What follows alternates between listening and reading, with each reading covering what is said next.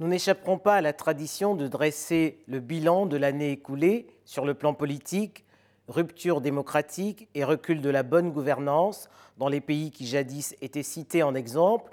Sur le plan économique, deux ans après le début de la crise sanitaire, comment les économies africaines se sont-elles adaptées? L'intégration panafricaine n'est-elle pas l'urgence qui s'impose? Gilles Yabi, meilleurs vœux, bonjour. Bonjour, meilleurs vœux, c'est un plaisir d'être avec vous. Avec l'observateur avisé que vous êtes, nous allons passer en revue les faits marquants de l'année écoulée et évoquer les enjeux pour l'année qui commence. Votre premier sujet est la situation sécuritaire dans le Sahel. Malgré les moyens investis depuis 2012, le retour à la normale se fait toujours attendre. Quelle est votre analyse et quelles perspectives pour 2022 alors, euh, je dois dire que l'année 2021 a été euh, très difficile pour euh, le Sahel et je dirais pour l'Afrique de l'Ouest de manière générale, parce que je pense qu'il ne faut pas séparer la situation du Sahel de l'environnement régional ouest africain et même au-delà. Je crois qu'on a eu une année au cours de laquelle on a eu encore sans doute un nouveau record en termes de victimes civiles. Depuis de nombreuses années au Sahel, on a beaucoup de victimes civiles de la violence, on a des déplacements très importants. On a un nouveau pays, le Burkina Faso, euh, profondément déstabilisé. On a bien sûr la situation dans le Mali, toujours marquée par une euh, énorme incertitude, puisqu'on a eu un deuxième coup d'État, un coup d'État dans le coup d'État au cours de cette année 2021.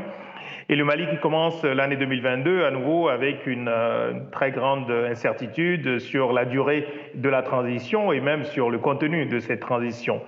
Et donc oui, lorsqu'on examine cette année 2021, on ne peut qu'être euh, assez inquiet euh, pour les pays du Sahel et je dirais aussi pour les pays, disons, côtiers. On voit bien le nord du Bénin, le nord de la Côte d'Ivoire, le nord du Ghana, le nord du Togo, qui sont très clairement tous aujourd'hui vulnérables. Et donc la grande question qui se pose, c'est effectivement comment est-ce qu'on stoppe l'extension du domaine de l'insécurité. Euh, avant même de parler, disons, d'un retour à la normale, il faut euh, absolument que 2022 soit une année au cours de laquelle on stoppe cette extension de la violence et du champ de l'insécurité, où on recrée l'espoir d'une possibilité de sortie de crise. Sur le plan de la gouvernance, euh, vous notez, Gilles Yabi, le retour des coups de force. Vous avez cité le Mali, mais on pourrait rajouter la Guinée, mais également le Soudan mais vous déplorez surtout le recul de la gouvernance dans des pays qui jusque-là étaient cités en exemple. Comment en est-on arrivé là? Oui, je, crois que la situation dans la région nous appelle à faire une distinction entre la question de la, de la fragilité des États. Euh, je crois que nous avons des États qui sont en phase de construction et qui, depuis quelques années, sont peut-être en phase de recul sur le plan même, à nouveau, de la, de la perception de la crédibilité des États auprès des populations. Mais je crois que nous avons aussi la question de la démocratie, qui n'est pas exactement la même et qu'on a peut-être parfois tendance à confondre. Je crois qu'on a besoin dans notre région à la fois de démocratie dans un sens substantiel, pas simplement dans le sens d'organisation régulière d'élections. Je suis très sceptique sur le fait de considérer que les élections sont le marqueur le plus important de la démocratie. Mais je crois qu'on a aussi besoin de construire des États aujourd'hui qui soient solides, qui soient efficaces. Et c'est vrai que lorsqu'on parle de la démocratie et de régression démocratique au cours de l'année euh, qui vient de s'écouler, j'ai tendance plutôt à regarder les pays qui étaient les mieux classés, parce que c'est là où on peut observer des reculs. Sur les autres pays, au fond, la démocratie, euh, disons, était très balbutiante et donc c'est pas vraiment euh, là qu'il faut aller euh, voir la régression. Je pense que la régression, on la voit par exemple au Bénin, très clairement. C'est l'un des trois, quatre pays régulièrement les mieux classés en Afrique de l'Ouest et parmi les mieux classés sur le continent, où on a une chute spectaculaire de tous les indicateurs de démocratie électorale, mais aussi libérale, c'est-à-dire protection des libertés et consolidation des institutions de compte pouvoir. Mais on a même un pays comme le Ghana, euh, le Sénégal aussi, où on n'a pas vraiment de progrès. On a une forme de, au mieux de la stagnation, mais on n'a pas de progrès. On a le sentiment, dans un pays comme le Ghana par exemple, qu'il y a plus de corruption et donc peut-être euh, un problème en termes de gouvernance. Et on sait bien que si on poursuit dans cette dynamique, d'affaiblissement de la démocratie par la corruption, ben, on risque de créer les conditions de recul beaucoup plus importants, y compris sur le plan de la sécurité. Donc je crois qu'avoir une analyse sur la sécurité, sur la nature de l'État et le fonctionnement de l'État, et une analyse sur la démocratie, c'est absolument important de lier les trois, mais de faire la différence aussi entre ces trois chantiers. Et quelle perspective voyez-vous en 2022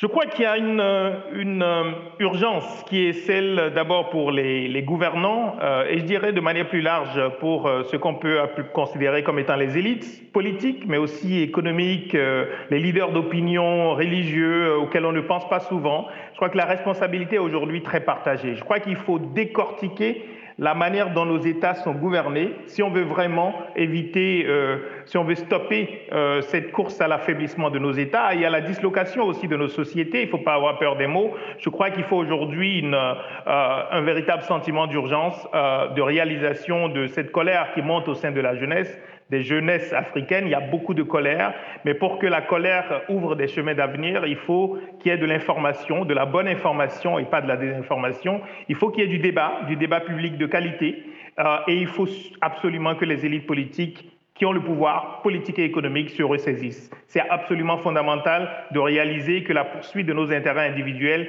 n'est pas contradictoire avec la poursuite de l'intérêt général. Sur le plan économique, la crise sanitaire a mis à mal les économies africaines. Pour la première fois de son histoire, le continent va, connaître une, récession euh, euh, depuis 25 ans. Euh, comment se relever et faire face?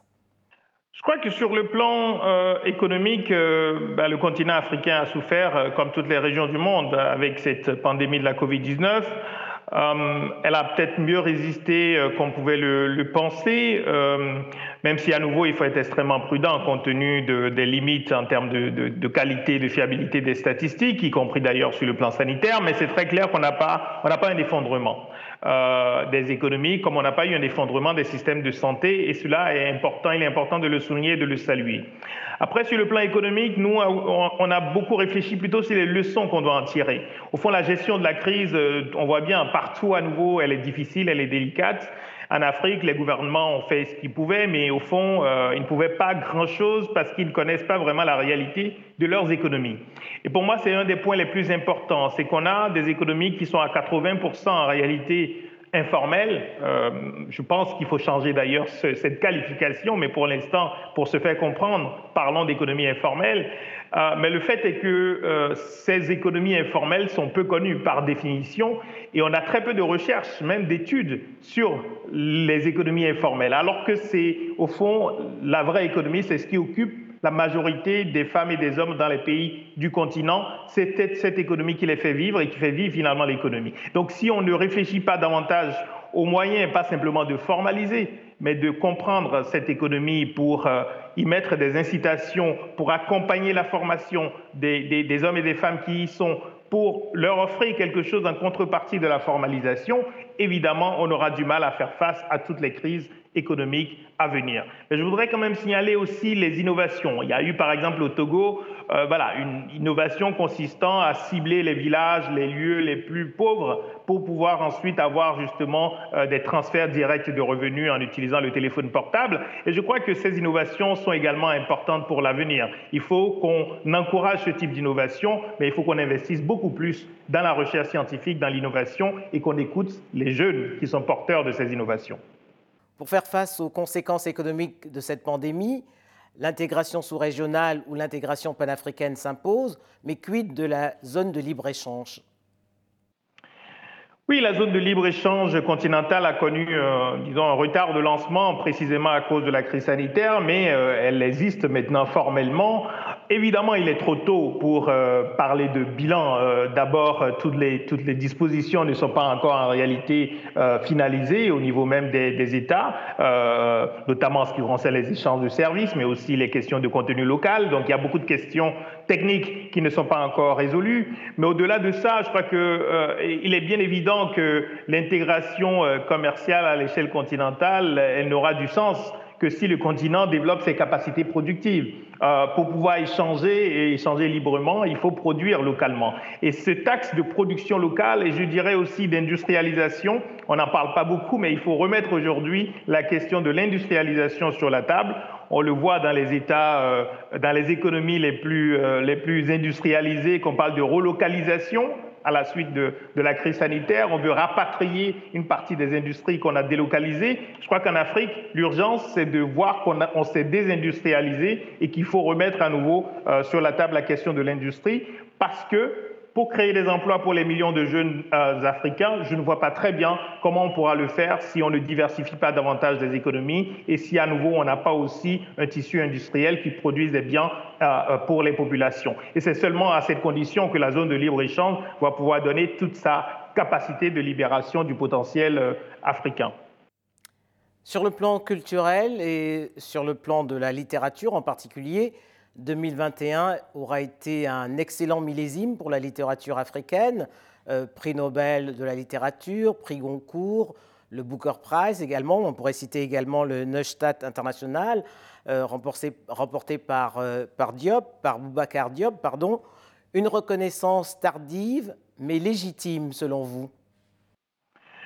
Oui, une reconnaissance absolument légitime, mais pour être tout à fait honnête, je pense qu'il y a peut-être plus que des esprits un peu, euh, un peu rabougris qui s'interrogeraient encore sur la capacité des Africaines et des Africains à avoir la même créativité, les mêmes capacités euh, euh, dans tous les domaines culturels que, que les autres habitants de la planète. Donc, je pense qu'il faut peut-être aussi à un moment donné que chaque fois qu'un Africain ou une Africaine est primé, disons, on ne considère pas cela comme étant un fait exceptionnel, parce qu'à nouveau, nous n'avons pas à douter de notre capacité à faire autant que les autres, voire mieux que les autres. Et donc, je crois que c'est une année très, très riche sur le plan culturel et sur le plan de la littérature, comme vous l'avez souligné. Euh, c'est euh, ce qui me semble être intéressant dans ces différents parcours. D'abord, c'est leur diversité. On a un Tanzanien euh, qui n'était pas nécessairement très connu, en tout cas, évidemment, en Afrique francophone, qui a eu le prix Nobel. Je crois que c'est une reconnaissance extrêmement intéressante. On a le Sénégalais euh, Peut-être un peu plus attendu. Euh, euh, mais, j'aime bien le fait de mettre en avant non seulement le talent, mais aussi le travail. Lorsqu'on regarde, lorsqu'on lit le livre de Mbougarsa, par exemple, on voit qu'il a l'ambition, il voulait écrire un grand livre, il s'est donné cela comme objectif. Il y a le talent, bien sûr, mais il y a aussi beaucoup de travail. Et je crois que c'est bien comme signal pour la jeunesse africaine en particulier d'insister sur l'importance du travail, même lorsqu'on a du talent. Pour finir, Gilles quels sont les événements sportifs qui vous auront marqué en 2021 alors, euh, en 2021, je, dirais que c'est peut-être, c'est pas vraiment l'événement sportif, c'est l'attente d'un événement important, euh, la Coupe d'Afrique des Nations, qui euh, commence plutôt en 2022, mais c'est vrai qu'il y a eu beaucoup d'incertitudes sur l'organisation même de cette compétition. Elle est très attendue par, par les, Africains, les passionnés de, foot, et, j'en fais partie.